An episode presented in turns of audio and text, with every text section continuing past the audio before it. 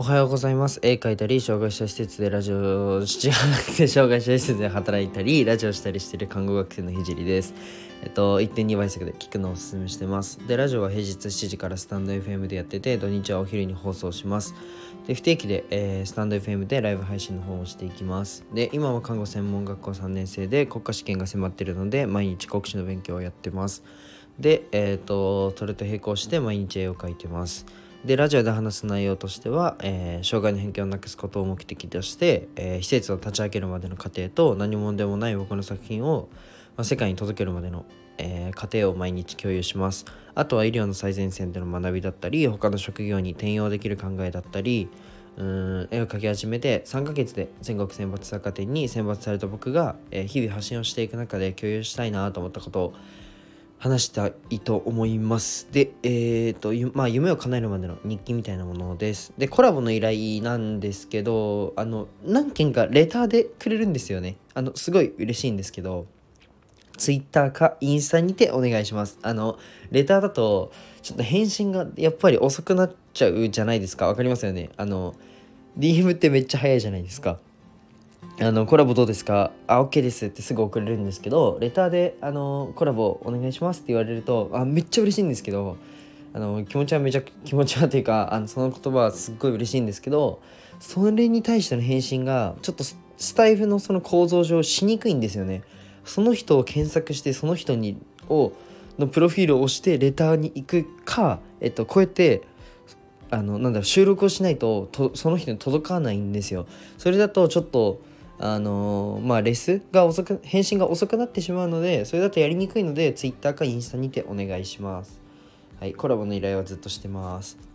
でえ依頼じゃない募集はずっとしてます。でえっ、とそんな感じでお願いします。でうんと今日のテーマなんですけど、まあ、楽にするために勉強したことはないっていうテーマで話していきたいと思います。えっとまあこれはまあ僕、うん、僕がちょっと思うことなんですけどそまあ主観になってしまうんですけどまあ今日は、まあ、そのままですね楽するために、まあ、勉強したことは一度もないよというテーマで、えーすいません話していきたいと思います。で勉強はうんとそうだな、まあ、将来楽するためにあるんだよとかいっぱい勉強していい大学行ってうんいい企業に勤めれば将来は安泰だからっていうふうに、んまあ、勉強して将来楽するんだよっていうふうに、まあ、結構口を揃えて、まあ、大人たちは言ってくると思うんですよ。まあ、僕もえっと、言われたことはあります。えっと、僕の親は勉強しろって言ったことは一度もないんですけど、そうだな、こうん、言われたことあるのが中学校の時かな。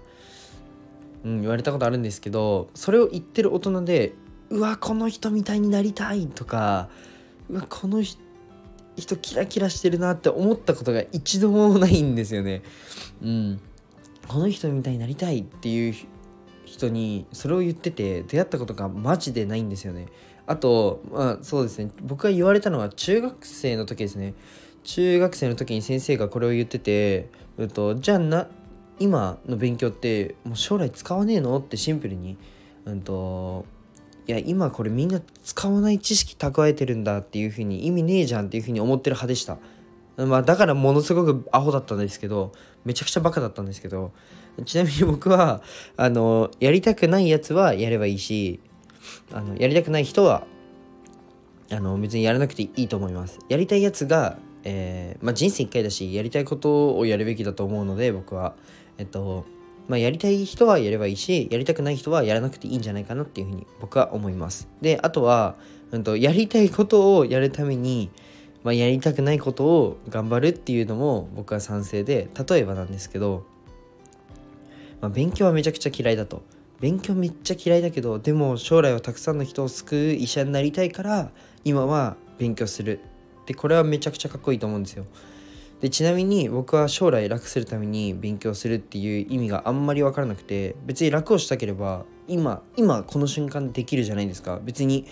勉強しないで全部放棄しちゃえば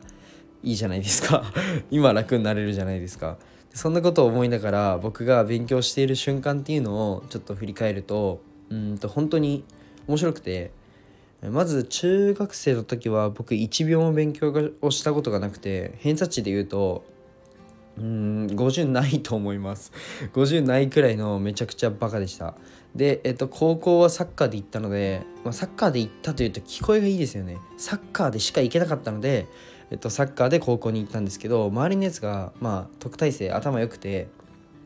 うん結構バカにされたんですよ。お前やばくねみたいな。それわかんねえのみたいな言われてめっちゃ悔しかったんででそいつらに勝つためだけに僕は勉強してました。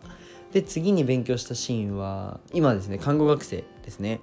えっとこれはま看護師になるためっていうのとうん障害の子の子供障害を持つ子供たち。